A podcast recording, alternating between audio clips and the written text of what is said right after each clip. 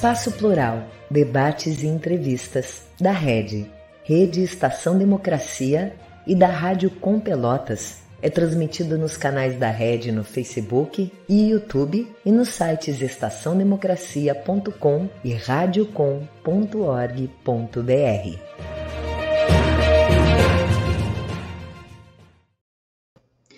Muito boa tarde. Hoje nós vamos conversar aqui a respeito do lançamento do livro A Arca dos Desejos por Porto Alegre, em homenagem aos 250 anos da cidade. Para tanto, estão conosco as organizadoras da obra. Liana Tim, artista multimídia, arquiteta, poeta e designer, especialista em arquitetura habitacional e mestre em educação, professora da Faculdade de Arquitetura e Urbanismo da URGS.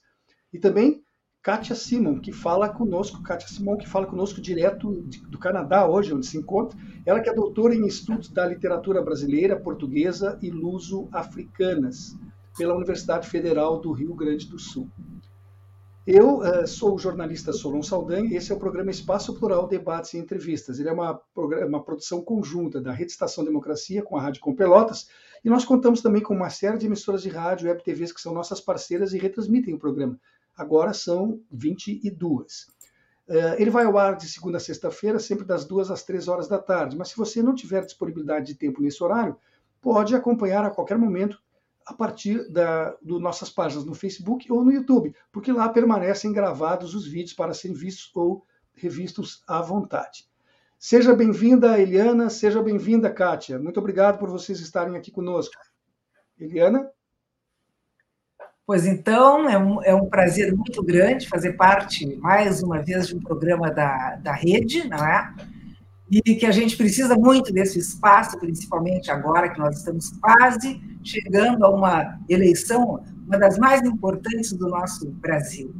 E eu tenho muita alegria de estar aqui com a minha querida Kátia, Kátia Simon, que vai conversar com vocês, né, através desse convite, sobre a nossa Publicação Arca de Desejos por Porto Alegre. Kátia, boa tarde, seja bem-vinda. Boa tarde, Solon, Liana, o pessoal que está nos assistindo, querida Nay Oliveira, que eu sei que é responsável por, por estarmos aqui nesse momento. A Naya também participa do nosso livro, A Arca dos Desejos por Porto Alegre, junto com 21 escritores 18, 18 mulheres, desculpa, e 3 homens. É, essa é uma marca que tem a ver com a nossa posição uh, política, né? É, tanto eu quanto a Liana hoje integramos o Mulherio das Letras, né? Que é um movimento que foi iniciado pela Maria Valéria Rezende lá em 2017, no sentido de dar mais visibilidade às escritoras mulheres, né? Então, para nós é um prazer imenso estar aqui, né, trazendo uh, a, a, a, nossa produção intelectual em homenagem aos 250 anos da nossa cidade. É isso. Uh, Liana, homenagear o nosso porto assim, tão amado, com uma obra literária é um agrado muito especial e sensível para sua gente. Como é que surgiu a ideia de fazer isso? Pois então, Antes de conversar especificamente sobre a Arca de Desejos por Porto Alegre, eu quero contar a vocês como é que surgiu essa coletânea Arca. Ela já tem 14 anos, a coletânea, e ela foi inspirada numa ideia da nossa querida Tânia Mara Gali Fonseca, que não está mais conosco. Ela pensou numa publicação meio híbrida, onde tudo caberia, né? Uh, cabe poesia, cabe conto, cabe ensaio, cabe crônica e qualquer outro, outra invenção que algum escritor queira fazer. E sempre, é, nesses livros, nós escolhemos uma temática. E essa temática gira em torno, então, das visões desses, dessas pessoas que nós estamos convidando. Uh, esse ano, logicamente, 250 anos de Porto Alegre, nós não tínhamos como fugir desse, eh, desse tema tão instigante, tão maravilhoso, uma vez que qualquer porto-alegrense tem um orgulho muito grande da cidade. Apesar dela já ter sido muito melhor uh, tratada, dela ter sido uma cidade muito mais amigável, uma cidade que respeita o ecossistema, uma cidade que procurou uh, ser um pouco mais social. Uh, hoje nós temos a nossa cidade com vários problemas, mas ela continua tendo esse nosso desejo e a nossa esperança de ser a cidade que a gente sempre amou e que continua amando. Então, nós escolhemos essas pessoas, esses, esses grandes autores que estão fazendo parte do livro, porque nós sabemos que eles poderiam, nós sabíamos que eles poderiam contar para todo mundo um pouco desse, desse amor pela cidade, uma vez que o Porto Alegrense tem uma coisa muito louca, né? Ele tem, assim, acha que a cidade tem a rua mais linda do mundo, o pôr do sol mais lindo do mundo, é tudo mais lindo aqui, né? O perfil da cidade fica quase igual ao de Nova York. Então a gente é um pouco meio para estar tá falando sobre Porto Alegre, porque Porto Alegre, na verdade, é tudo de maravilhoso que a gente tem no mundo. Foi assim que nasceu, então, esta publicação. É, Kátia, é, Bom, seguindo nessa linha megalomaníaca que nós temos aqui, inegavelmente, né? O maior clássico do futebol, né? o pôr do sol mais lindo, tudo é, é melhor. Né? Tudo é melhor. Até a miséria, às vezes, é maior do que devia. Uh, como é que foram escolhidos esses, esses 20? Ela falou ali que a, a Liana falou que eram pessoas que, com, com, quem tinham uma certa afinidade, mas houve algum critério de seleção das pessoas e dos seus textos? Ou a única exigência é que fossem declarações de amor? Não, não, não, não. A, exigência não é declaração de amor, é, até porque nós partimos, né? Nada se cria, tudo se transforma. Nós partimos, a Arca de Desejos, ela dialoga com as cidades invisíveis do Ítalo Calvino, né? Uhum. Então nós pegamos, partimos dessa dessa premissa, né? Desse diálogo lá do, do Marco Polo com Kublai Khan, Uh, onde ele trazia o relato de cada cidade né, para o grande imperador. E a cidade, então, deixa de ser um ponto geográfico para ser um, uh, reconfigurada no tempo e no espaço a partir da experiência.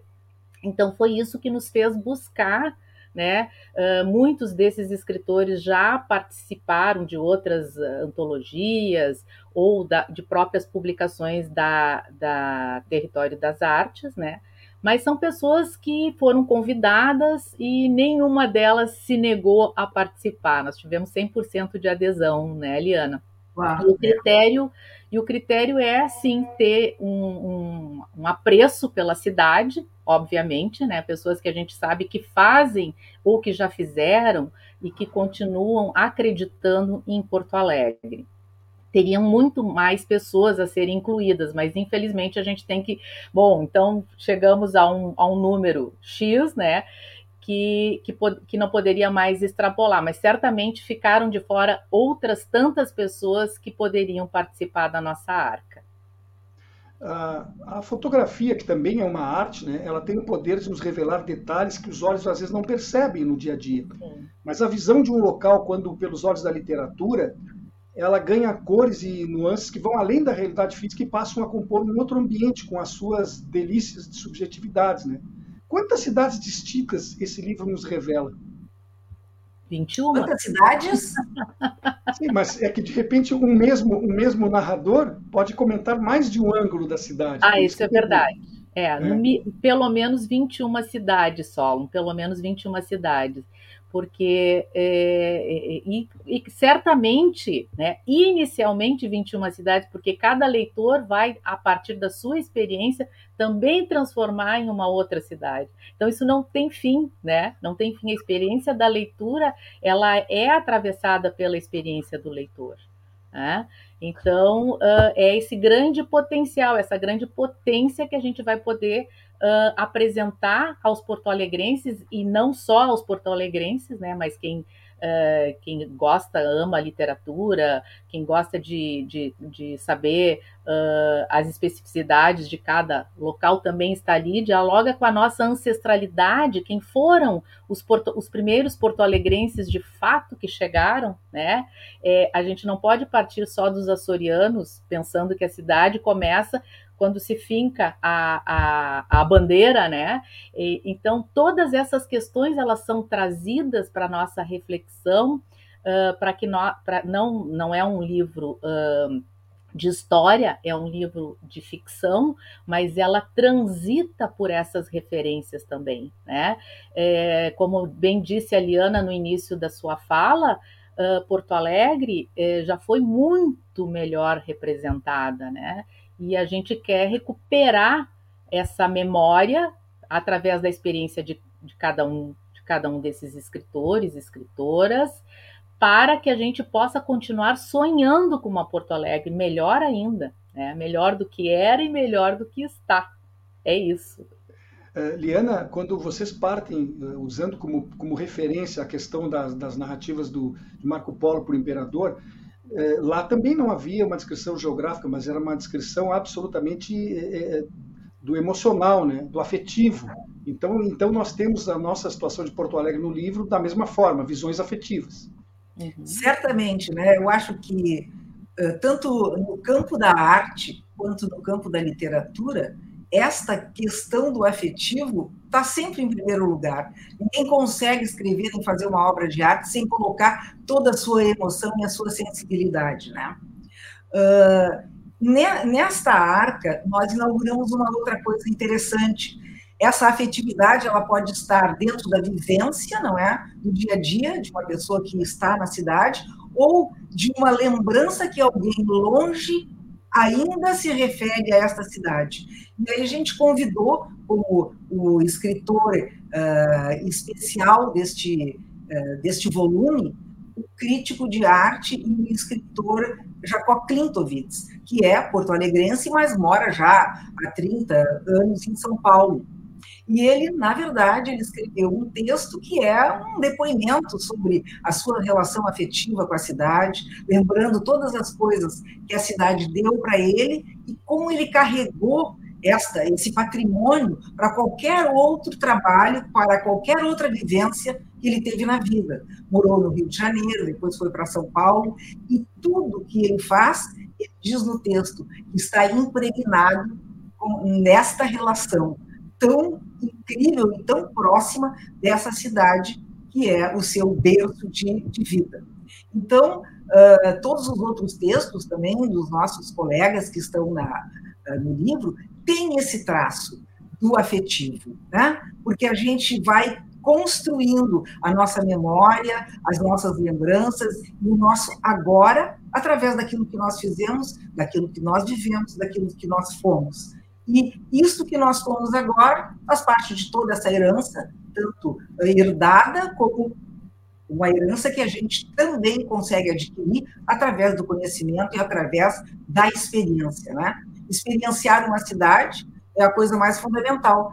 Quando a gente conhece uma cidade pela leitura e vai visitar essa cidade uh, em loco, é um deslumbramento, é uma é, é uma visão completamente nova daquilo que a gente imaginava. E, logicamente, também tem o outro lado oposto. Às vezes a gente vai e a gente se decepciona. Puxa, eu pensava que era tão maior, puxa, eu pensei que era tão mais interessante, né? Então, isso vai se transformando através da experiência. E esse livro, eu acho que registra muitas experiências de vida. Eu acho que é esta a fundamental riqueza desse, dessa nossa publicação. Isso explica também o sucesso, isso que você acaba de falar, que tem nos últimos anos obras sobre viagens, né? Pessoas até que se especializam nisso, viajam pelo mundo e depois relatam as suas experiências em cada lugar que estiveram, cada lugar que, que visitaram.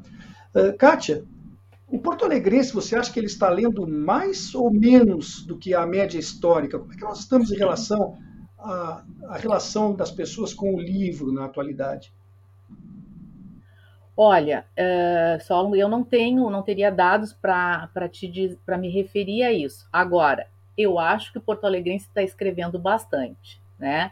É, a, nós temos acompanhado assim uma, uma um número, né, bastante significativo de publicações, né, de muitos escritores. Parece que o, o, tem uma frase bem emblemática do Sérgio Faraco que diz que parece que Porto Alegre tem o, o maior número de escritores por metro quadrado do Brasil.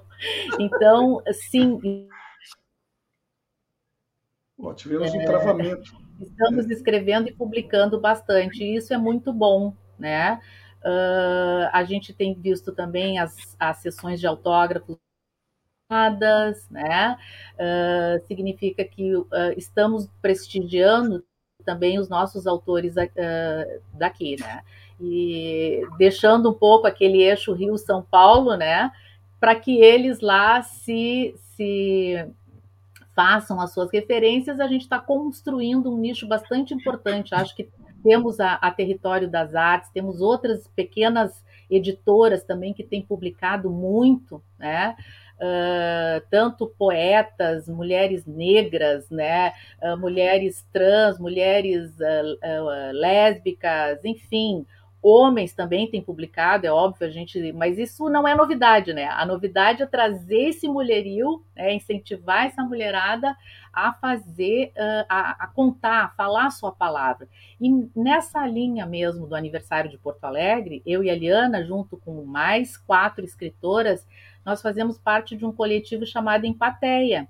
E nós vamos publicar também um livro em homenagem a Porto Alegre. Esse ainda não tem data mas é uh, também, mas aí são contos, são narrativas bem, uh, muito bem uh, apontadas para a questão da cidade, né? Da cidade, não só no seu aniversário, mas também em trânsito ficcional, em diálogo com escritores. Vai ser um belo livro também, né, Liana Tim? Vai, vai ser muito bom. Uhum. É, isso que você acaba de dizer, Kátia, acho que se comprova, por exemplo, com a proliferação que aconteceu nos últimos eh, tempos de, de oficinas de, de escrita, né? Verdade. Oficinas de escrita literária em Porto Alegre proliferaram e têm tido sucesso, felizmente. Já se viu antologias publicadas pelos alunos e, e isso aí é é, mostra uma efervescência que tomara que permaneça. É que verdade. Não seja só um fogo de palha. É verdade. E, Liana, Porto Alegre uh, empobreceu nos últimos anos, culturalmente falando. Essa impressão que cada vez mais me assola, será que ela está equivocada? Que a Porto Alegre empobreceu culturalmente, eu acho que Porto Alegre criou dificuldades para a visibilidade da sua cultura. Mas empobrecimento cultural eu não vejo nenhum. Acho que as artes plásticas têm gente de sensacional categoria, literatura maravilhosa, música.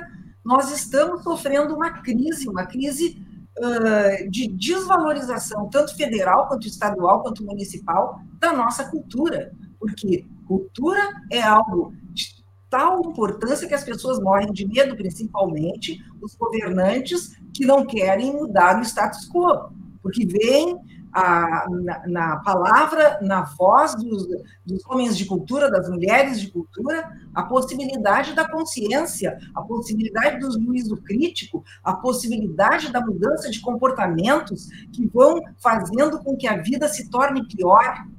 Então, a cultura realmente é algo que precisa ser muito bem abafada, e eles sabem fazer muito bem isso.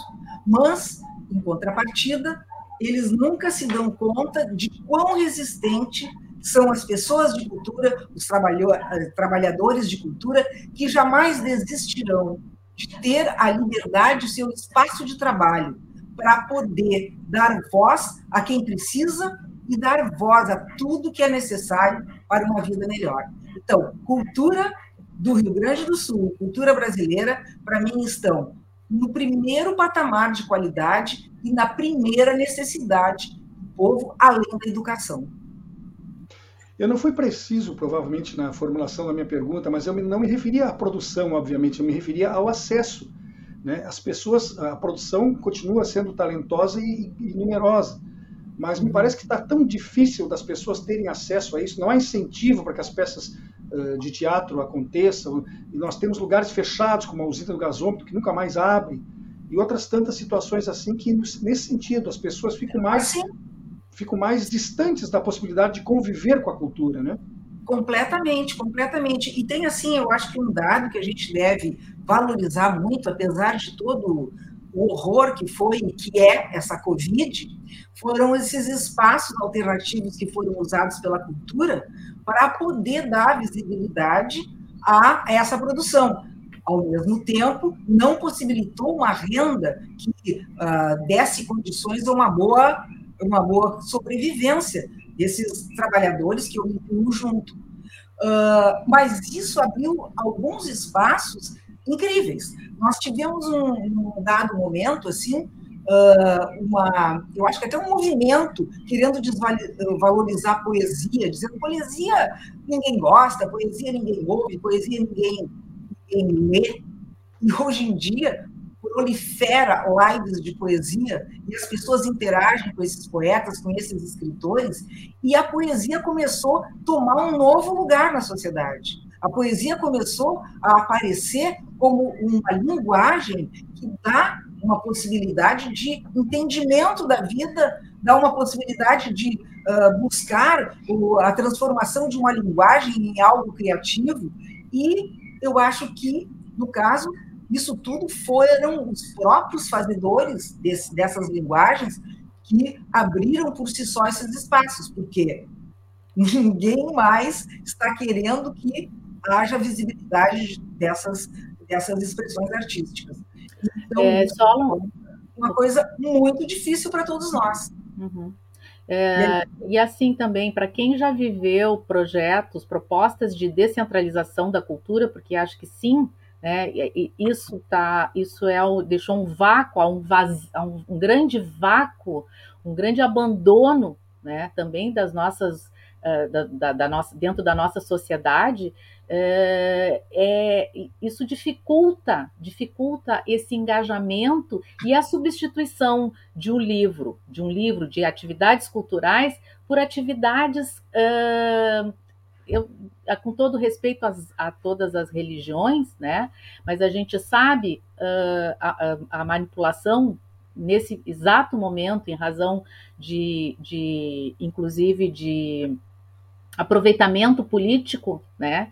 Uh, desse, dos nossos governantes, em especial o nosso governante Mor, né, que está lá, mas não com meu voto, quero deixar bem claro, uh, de usar a religião né, como um obstáculo à, à cultura. Né? Então, ah, não, vamos à Bíblia porque não sei o quê, porque o resto é coisa do, do demônio, blá, blá, blá, blá, blá, blá. Então, assim, ó, é, eu penso que urge esses espaços de descentralização da cultura serem reativados, dialogarmos com as diversas manifestações culturais. Não existe um só modelo de cultura, não existe só uma manifestação de cultura que é válida. Né? Cada um de nós tem a visão de mundo e ela deve ser respeitada, ela deve ser ouvida, ela deve ser dialogada, construída para que outras uh, manifestações venham a público. A gente está o tempo, tempo uh, interagindo com manifestações culturais. Elas não podem ser silenciadas. O que a gente tem hoje é um silenciamento de vozes é, culturais, né? Como se uh, sobreviveu quem podia, nesse, nesse, nesse, nesse contexto. A gente foi esperneando, esperneando, e muita gente foi abandonando porque precisava sobreviver, precisava. Lá tem o final do mês, tem o boletinho para pagar. É? Então, uh, eu acho que urge retomar esses espaços. Acho que nós temos agora uma oportunidade uh, e, uh, única, única, como para retomarmos o crescimento não só econômico, mas social e cultural do país. Né? Acho que chega de obscurantismo, retrocedemos a um tempo de quase queimar livros, né? de quase, estamos ali por um limite para queimar livros. Né? Uh, eu acho que a queima simbólica, inclusive, tem acontecido quando o governo federal não manda verbas para a educação, corta, aliás, ele começa cortando da educação, da cultura, ele vai né, podando, quebrando essas árvores necessárias para a oxigenação uh, né, do melhor do Brasil. A gente é uma potência, o Brasil é uma grande potência, não só pela Amazônia, mas pelas grandes cabeças que habitam esse país. Né? Eu queria complementar uma coisinha também, dizendo e lembrando que eu acho fundamental, que é o seguinte: nessa descentralização havia a socialização da, dos meios de produção Exato. Não adianta eu, por exemplo, pegar a minha produção dentro do meu status, dentro do, da, da, minha visão de mundo e levar para uhum. outros lugares. Isso nunca foi socialização da cultura. Exato. Socialização da cultura é fazer com que as pessoas diferentes, com visões diferentes, possam produzir a sua própria expressão. Aí sim nós podemos estar falando e, uh, e entendendo mais o ser humano, o colega, o, o, o, vizinho, a pessoa que mora na comunidade, a pessoa que mora uh, perto do rio. A... Aí sim nós estaremos fazendo algo que possibilite uma, uma, uma renovação positiva. Aqui, por exemplo, em Porto Alegre, nós temos um exemplo cabal sobre isso. Ateliê Livre da Prefeitura. Uhum. Era um lugar que se ensinava as ferramentas para se produzir arte. O que, que aconteceu? Desmantelaram o Ateliê Livre da Prefeitura e parece que tem quatro, ou, ou um pouquinho mais do que isso, professores tiraram toda a potencialidade daquele espaço que se chamava Ateliê Livre da Prefeitura, que começou nos altos do, do mercado, né, pelo Stockner e por um, outros grandes artistas, e conseguiram um espaço para que a comunidade pudesse ali se expressar. E nós estamos vendo não só esse, como vários outros espaços sendo completamente arrasados, arrebentados. E não se tem, apesar de se lutar, se lutar, se lutar, não se consegue força para ultrapassar essa questão que é do desmantelamento, da, do arruinamento, do silenciamento dessas possibilidades. É isso aí. Bom, a Kátia é uma pessoa da literatura e das letras, né? E ela usou há pouco a palavra mor para se referir ao nosso governante. Poderia ter usado morbidor, né? É verdade. É Acrescenta-se quatro letras e as coisas ficam mais precisas. Kátia, a, a, eu não sei há quanto tempo você está aí no, no, no, Canadá, mas talvez tenha acompanhado essa notícia, mesmo à distância, porque hoje em dia isso é tão fácil. A Bienal do Mercosul, por exemplo, já que estamos falando de arte, uhum. ela sofreu um grande esvaziamento dias atrás, com desistências de pessoas que já haviam confirmado participação, devido ao fato de que a prefeitura não honrou os valores que havia prometido de apoio e patrocínio. Uh, a falta maior é de recursos ou é de sensibilidade? Ah, com certeza é, é, é questão de prioridade política, né? É, é sensibilidade, é comprometimento com a cultura. Uh, essa questão com a cultura, né, de, de do, o pagamento, o reconhecimento do trabalho, parece que, que o artista ele tem que ser sempre voluntário o trabalho dele. Ah, não, fica chato. Não, é um trabalho há um envolvimento, há um, investimento pessoal, não só do campo emocional, mas do campo uh, concreto, material. E isso tem que, ser, tem que ser reconhecido. E qual é a forma que a nossa sociedade uh, faz isso? Né? É através, sim, de um prolabore, de um pagamento. É de, e, e quando isso não há, muitas vezes a proposta, ah, não, vai lá, mas é, é, infelizmente não sei o que, não contamos, não sei o que. Então, infelizmente, também não vai ter o artista infelizmente também não vai estar, porque ele, ele não ele não tá, ele não é um, não é um sacerdócio, né? Nem o padre, nem o bispo, ninguém trabalha de graça, só o relógio, né? Antigamente diziam que era o relógio que trabalhava de graça, mas eu acho que nem mais o relógio trabalha de graça. Ele precisa ser, é, ele precisa ter a bateria, ele precisa né, tá, tá linkado em alguma coisa que faça, faça, faça movimentá-lo. Com certeza, Solon, é a questão da prioridade política, né? A sensibilidade. Falta de como é que tem recursos para fazer a propaganda de uma cidade, Ilha da Fantasia, que a gente gostaria muito de viver nessa cidade, que propagam por aí. Agora, quem anda nas ruas de Porto Alegre sabe, sabe exatamente como é que está a nossa cidade. Né? Então, uh, eu não estou, não faz tanto tempo que eu, que eu estou aqui no Canadá, há 40 dias mais ou menos. Então, há pouco eu estava aí, sim, acompanhando a nossa cidade, uh, planos mirabolantes para a Orla para a orla do Guaíba, né? Coisas. Ah, ouvi dizer que até um, um, como é que se diz aquela coisa de, de, de, rodeio, né? Rodeio, pelo amor de Deus, capital do churrasco, que é coisa mais pobre do que querer transformar Porto Alegre em capital do churrasco. sabe? Com todo respeito à nossa cultura, à nossa gastronomia, que é, que é muito mais rica do que isso. É muito mais rica, mas a gente sabe que por trás disso há alguns interesses e alguns pactos, né?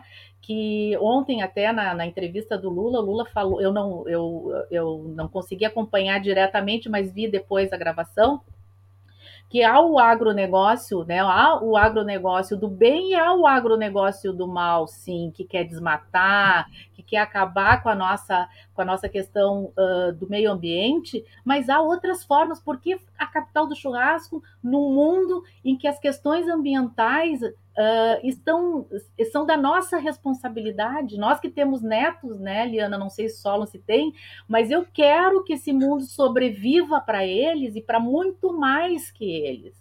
É, então a gente não pode se centrar na questão da carne, do churrasco, com tantas outras coisas maravilhosas que o nosso estado, que a nossa cidade tem, sabe? Eu acho que tá...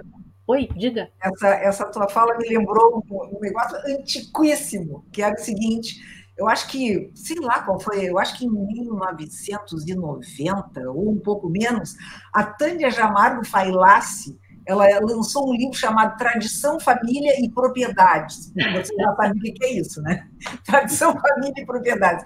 E eu, na época, fiquei tão baratinada com aquilo que eu criei uma série chamada Traição, Família e Impropriedades. Ou seja, é tudo que nós estamos vivendo até hoje. Exato. Tradição, família e propriedades. É, é. Diariamente, tudo que é impróprio se banaliza e as pessoas acham que está certo. O que, uhum. que, é uhum. isso? Onde é que nós estamos? Mas eu tenho muito medo que tudo isso que está acontecendo seja muito difícil das pessoas se conscientizarem que não é certo, que não está bom, porque parece que houve uma lavagem cerebral na cabeça das pessoas.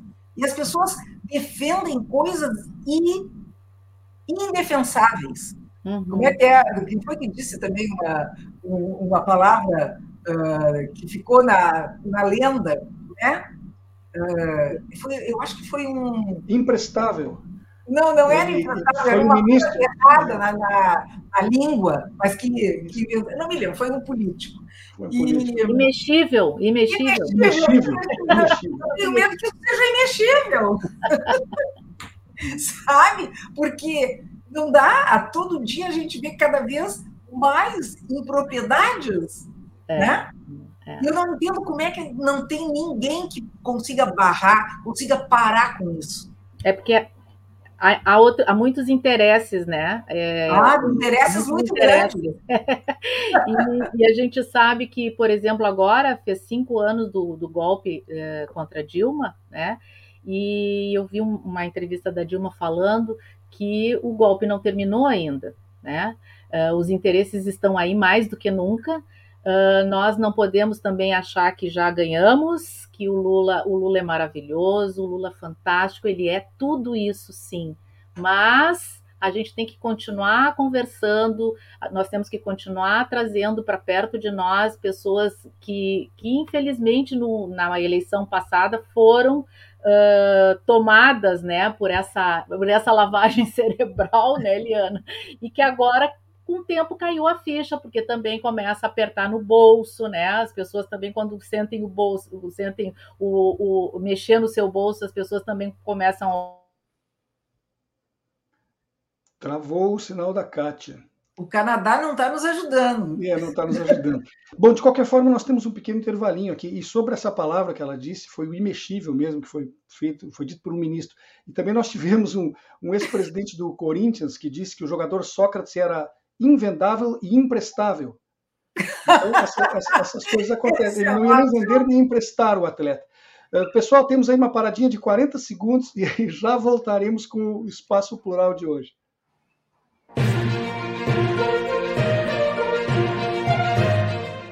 Espaço Plural, debates e entrevistas da Rede, Rede Estação Democracia e da Rádio Com Pelotas, conta com apoio da ADURG Sindical Sindicato Intermunicipal dos Professores de Instituições Federais de Ensino Superior do Rio Grande do Sul, CUT-RS, Central Única dos Trabalhadores do Rio Grande do Sul e da Cressol, Cooperativa de Crédito. A Rede Estação Democracia é a voz do Comitê em Defesa da Democracia e do Estado Democrático de Direito.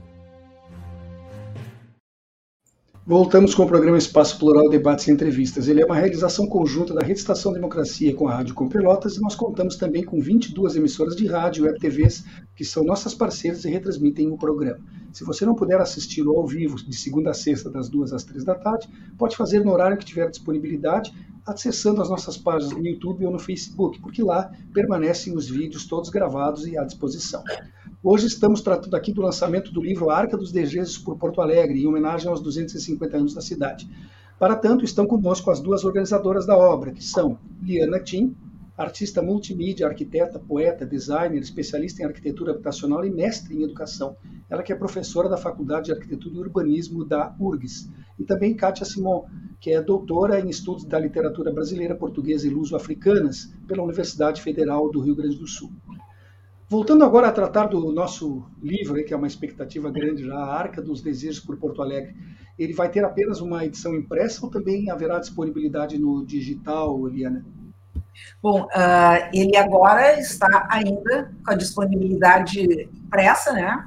Uh, ainda não foi lançado e nós estamos conversando, graças a Naya, nossa querida Naya Oliveira, né, que nos abriu esse espaço, quer dizer, indicou né, a, a, nossa publicação para vocês. Uh, ele ainda não foi lançado, nós estamos fazendo essa nossa divulgação primeiro com vocês, e já tem três lançamentos agendados. O primeiro lançamento será no dia 3 de setembro, no, no primeiro Festival Internacional Literário de Gramado. Depois nós vamos ter uh, o lançamento no dia 13 de setembro no Espaço Ameli, né, que é comandado pela Margarete Moraes. E depois nós temos na Feira do Livro de Porto Alegre, no dia 6 de novembro. Então, teremos esses três já uh, lançamentos agendados. E eu gostaria de dizer o nome dos nossos queridos uh, parceiros aqui da, da, da, publicação, que são o Jacó Klintovitz, que é o nosso convidado especial, depois Alexandre Brito, Amanda Costa, Kátia Castilho Simon, organizadora comigo, Sinara Ferreira, Dione Detânico, Jane Tutiquian, José Eduardo de Grazia, Lenira Fleck, Lilian Rocha, Lúcia Momani, Maria Alice Bragança, Maria Helena Weber, Marian Pessa, Marta Leiria, Manuela Lopes Dip, Naya Oliveira, Nelly Germano, Nora Prada, nossa Nora que trabalha com vocês, e a Valesca de Assis. Um time para não ninguém botar defeito e de grande qualidade. E eu acho que o livro ele tem assim um visual bem aconchegante, bem comunicativo, e eu vou mostrar aqui a capinha dele, a capa dele. E aqui dentro, deixa eu abrir um, só um, um abril da Jane, mostra, olha, tá aí ele, né? E nós temos uma pequena biografia dos autores com a sua com a sua foto e, e aí depois então aparece aparecem os textos muito bem elaborados. E a gente viu, assim, de certa forma, que tem muita poesia, tem muito conto, tem muita crônica, e cada um dos textos que a gente abre é uma, é uma grande alegria, uma grande surpresa pela sensibilidade que foi colocada ali e por tudo que esses autores se dispuseram a discorrer. Né? Tem coisas muito uh, íntimas, tem, tem alguns depoimentos assim bem sensíveis, e eu acho que vão todos gostar muito dessa, uh, dessa nossa publicação. Né, Kátia? É isso aí, acho que sim, acho que nós, uh, a, a Arca de Desejos por Porto Alegre, traz essa perspectiva múltipla, respeitando né, a, a ideia inicial da Arca de ser um livro múltiplo em, em termos de, de, de, de, estilos literários, né? E também uh, nessa perspectiva uh, que o Ítalo Calvino nos apresenta, né? De ser uma experiência uh, da cidade a partir da vivência de cada autor, uh, do seu trajeto também como escritor, como escritora, né? é, cada um fez optou pela sua preferência literária. É, então temos essa essa multiplicidade de visões da nossa cidade eu queria um time com essa qualidade para jogar com a camisa do meu Grêmio, porque a situação é difícil por lá.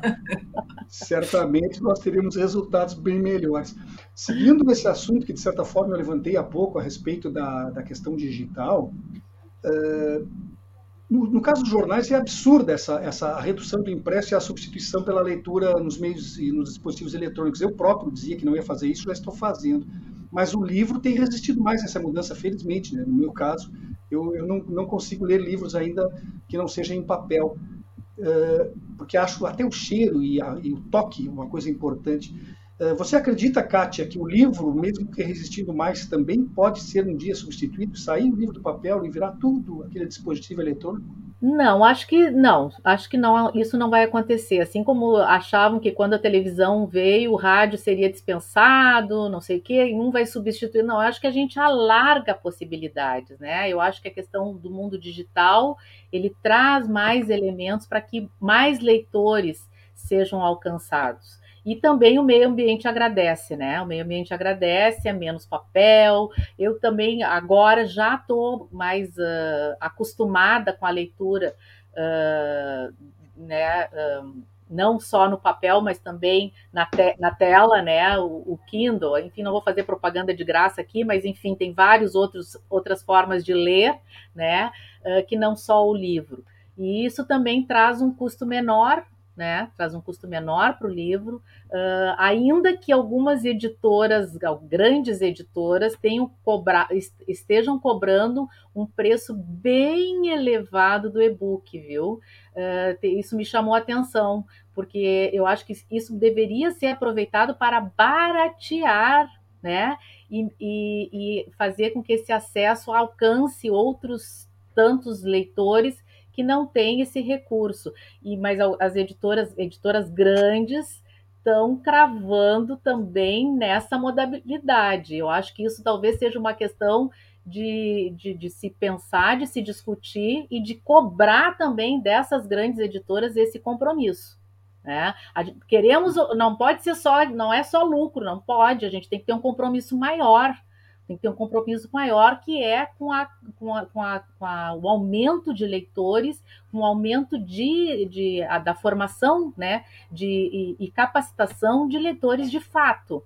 Né? Porque em tese a gente tem um número X lá de alfabetizados, mas a gente sabe, e a gente tem exemplo do mórbido, né? que eu, né? A gente tem o exemplo do mórbido, daquele juiz lá de Curitiba, que agora não estão querendo nem para síndico de edifício, é, que são uma, a capacidade muito reduzida de entendimento, né?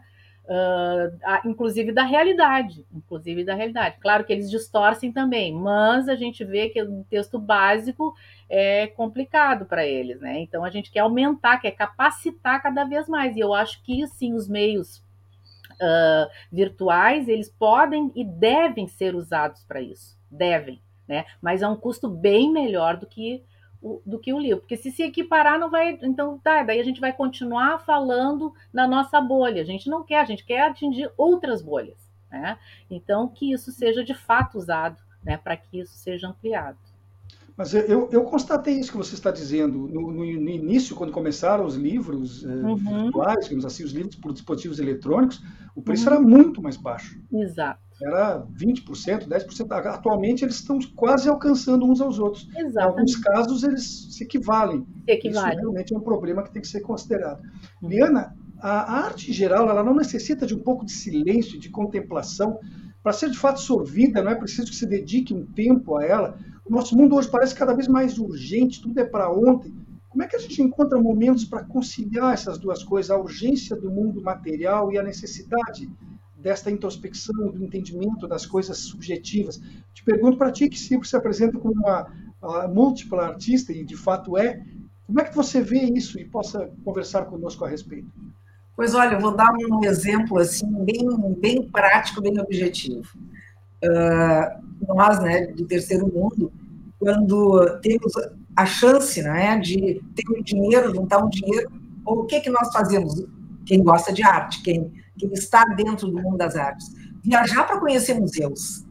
Né? Isso sempre foi, assim, o meu sonho, porque eu conhecia aquelas obras de grandes mestres e que eu identificava só no papel, e eu agradeço a reprodução, eu agradeço o livro, eu agradeço a revista, que foi através dessas, desses meios que eu aprendi a entender, a amar e a me relacionar com a arte. Então, olha uma obra uma revista, conhece, e daqui a pouco tem o desejo de ir uh, ao encontro dessa, dessa obra.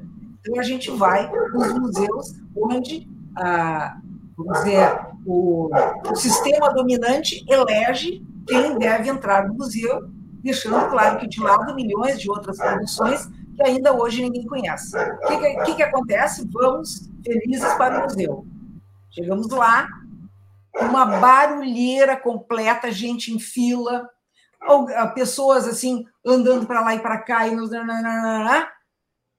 um monte de grupos de pessoas que eu acho ótimo também, olhando as obras e monitores falando.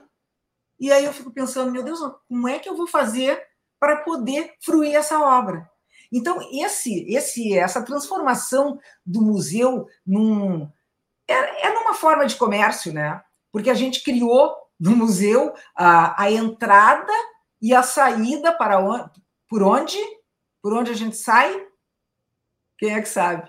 Nas lojinhas, né? Então, entra vezes, pela bilheteria, entra, pela bilheteria e sai pela lojinha. lojinha. E uma vez eu estava querendo tirar uma fotografia que hoje em dia está tá bem liberada, mas a pessoa disse para mim, não pode, não pode tirar foto. Eu disse, mas por quê? Não, não pode. Quando eu cheguei na loja, eu descobri por quê. Porque aquela exposição que era periódica, ela tinha, tinha um livro da, da, da exposição. Então, se eu tirasse a fotografia da obra, eu já teria esse registro para poder depois analisar e ver de novo a obra. Mas aí eu não compraria o livro.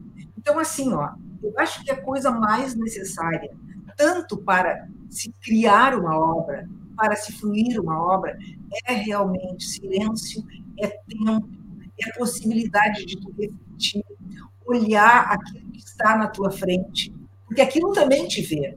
Aquilo também estabelece contigo uma relação que chega bem fundo nos teus filtros, nas tuas possibilidades de leitura e naquilo que, que vai, vai estabelecer essa relação.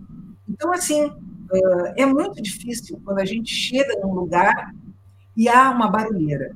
Música é a mesma coisa. A gente está ouvindo um concerto ou um show e começa um monte de gente a falar do lado, não consegue nem ouvir aquela música que está sendo executada. Então, nós não temos educação para a fruição. Nós achamos, e também eu acho que tratamos essas coisas, como assim, ah, um passeio turístico, que também é, mas é um passeio de um turismo cultural, é um passeio onde a gente vai ali buscar aquilo que a gente não tinha naquele momento, que a gente teve que ir ao encontro daquilo. E eu não sei, eu, eu vejo que também isso faz parte de uma educação que deve fazer com que as pessoas aprendam a se comportar diante dessas questões. Para mim, é bem complicado. Eu não sei se Porto Alegre ainda tem isso, mas tinha, né? Eu, eu fui professora da rede municipal, fui diretora de escola, trabalhei na SMED também, e a gente tinha uma, uma destinação né, de, de, de verba para levar a gurizada aos, aos pontos culturais da cidade, é, dentro dessa política também, não só de ir até a, a, a periferia, mas de trazer os nossos alunos né, para esses pontos da cidade.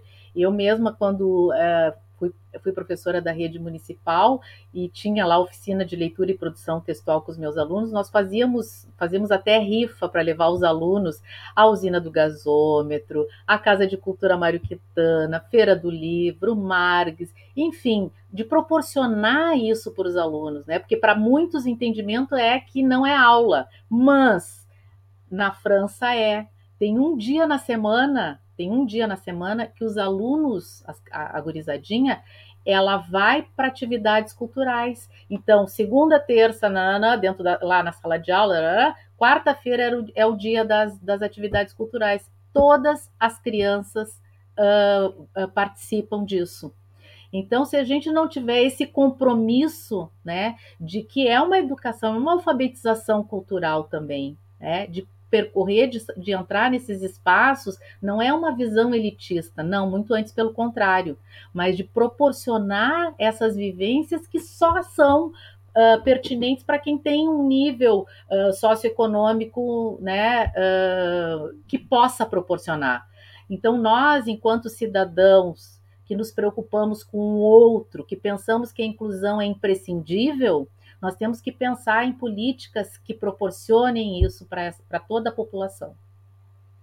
Kátia, uh, esse livro que vocês estão lançando agora em setembro, ele faz parte, como já foi tocado aqui na primeira parte do programa, de uma coleção né, da, da Território das Artes, que há 14 anos faz isso, imagino eu que seja o 14º volume, se, se manteve a periodicidade anual sempre em torno de uma ideia central que cada uma dessas publicações gira. Né?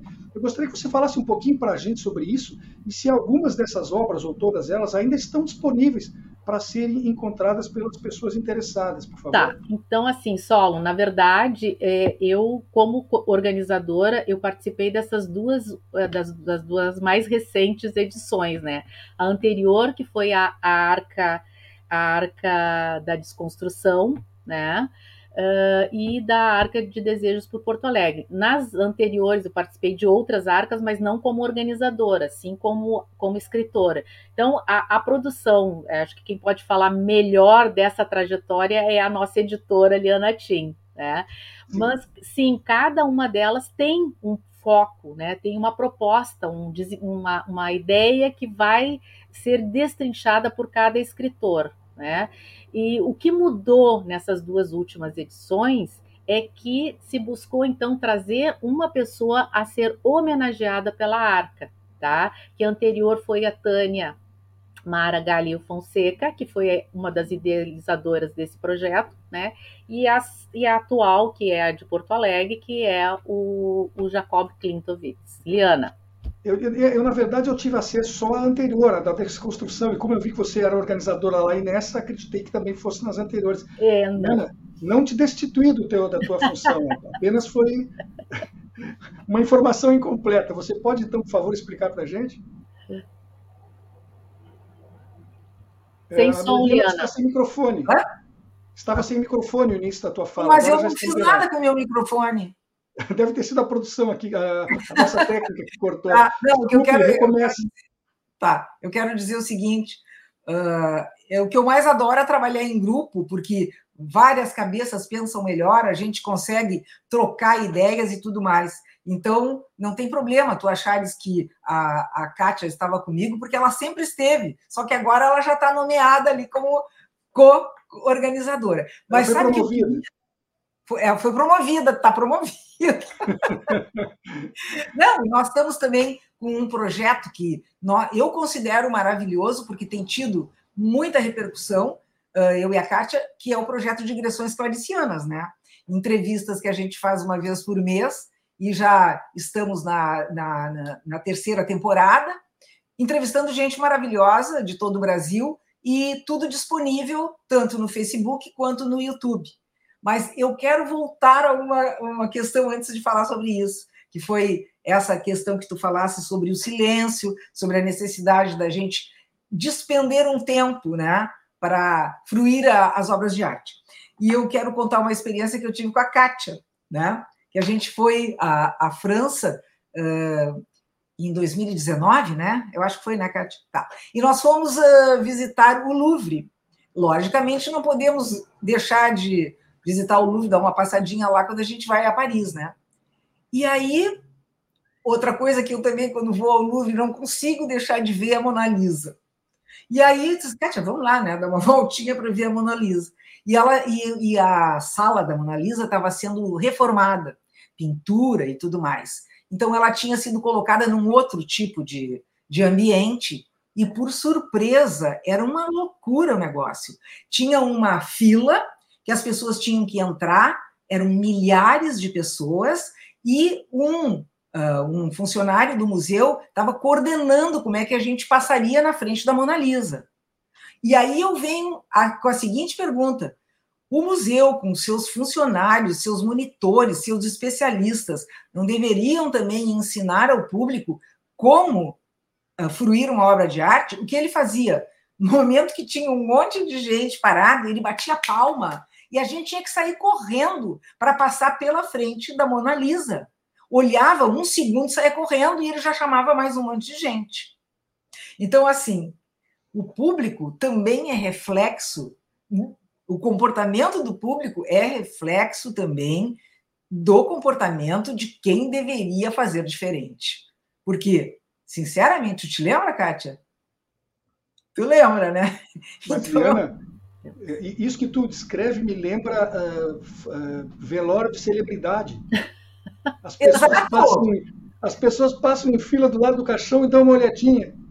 Exatamente. É, é. é, muito incrível. Então, foi uma coisa impactante assim para mim, sabe?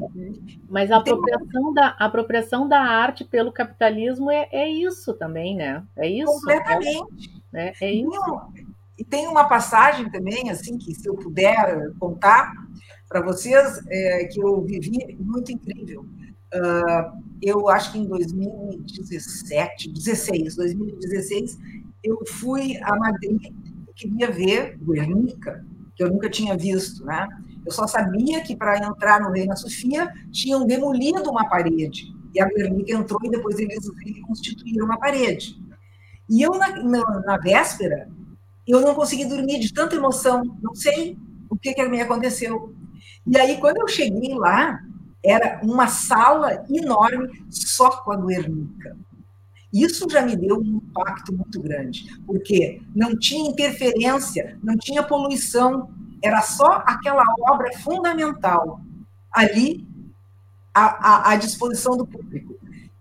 Claro que a gente podia ficar muito tempo, tinha uma pessoa cuidando, porque não podia fotografar, e foi uma experiência assim gratificante, porque era um silêncio, era uma reverência a uma coisa assim que quando perguntaram para Picasso, isso aí era, tu fizesse uma obra em cima de uma guerra, ele disse não, eu fiz uma obra em cima de todo o terror de todas as guerras, porque às vezes a arte ela ultrapassa a temática, ela vai ao encontro daquela representação simbólica. E ali estava configurado, externado essa questão. Então aqui eu lembro de uma ainda sobre o Guernica, Liana, uma, alguma coisa que o Picasso disse, ah, tu, tu fez isso, ele disse não, você, os homens fizeram isso, eu, eu uhum. fiz um quadro. Os homens fizeram isso, né? Exatamente. A Guernica, a Guernica é um grito silencioso, né? É. É. Ela, é, ela, ela expressa o, o, desespero da guerra num absoluto silêncio. Pessoas, amigas, o tempo está terminando. Oh. É. Infelizmente, o programa dura só uma hora. Tem dias que eu preferia ficar aqui a tarde toda.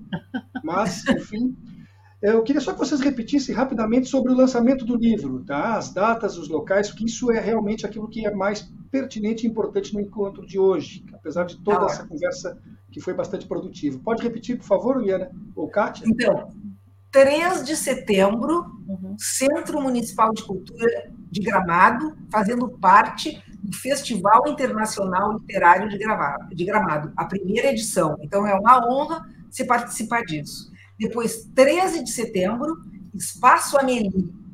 Nós vamos eh, também lançar o livro. E 6 de novembro, Feira do Livro de Porto Alegre.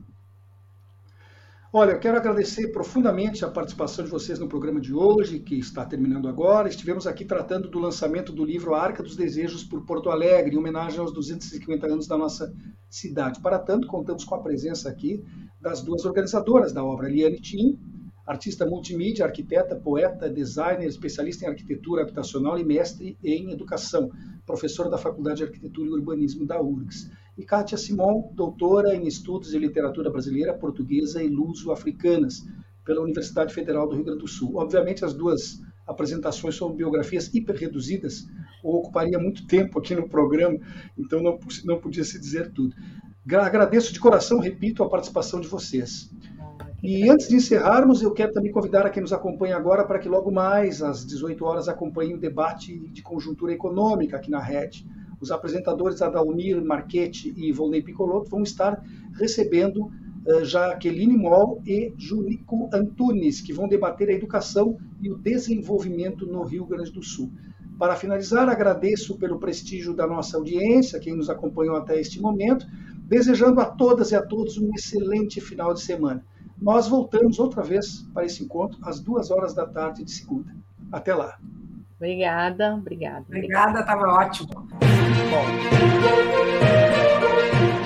Espaço Plural é exibido pelas redes sociais dos seguintes parceiros: Rede Soberania, Jornal Brasil de Fato RS, Coletivo, Vale do Mampituba, Rádio Ferrabras FM de Sapiranga, Coalizão do Movimento contra a Discriminação Social, Coletivo Pão com Ovo, Jornal Brasil Popular e TV Caxias em sua página no Facebook e pelo canal 14 da NET Claro. Jornal Já Porto Alegre, Portal Litoral Norte RS e Terra Livre Rádio Web de Ulha Negra. Passo de Torres TV e para Desporto TV em seus canais no YouTube. Espaço Plural pode ser acompanhado também nas páginas da CUT-RS e do Sindicato dos Jornalistas Profissionais do Rio Grande do Sul.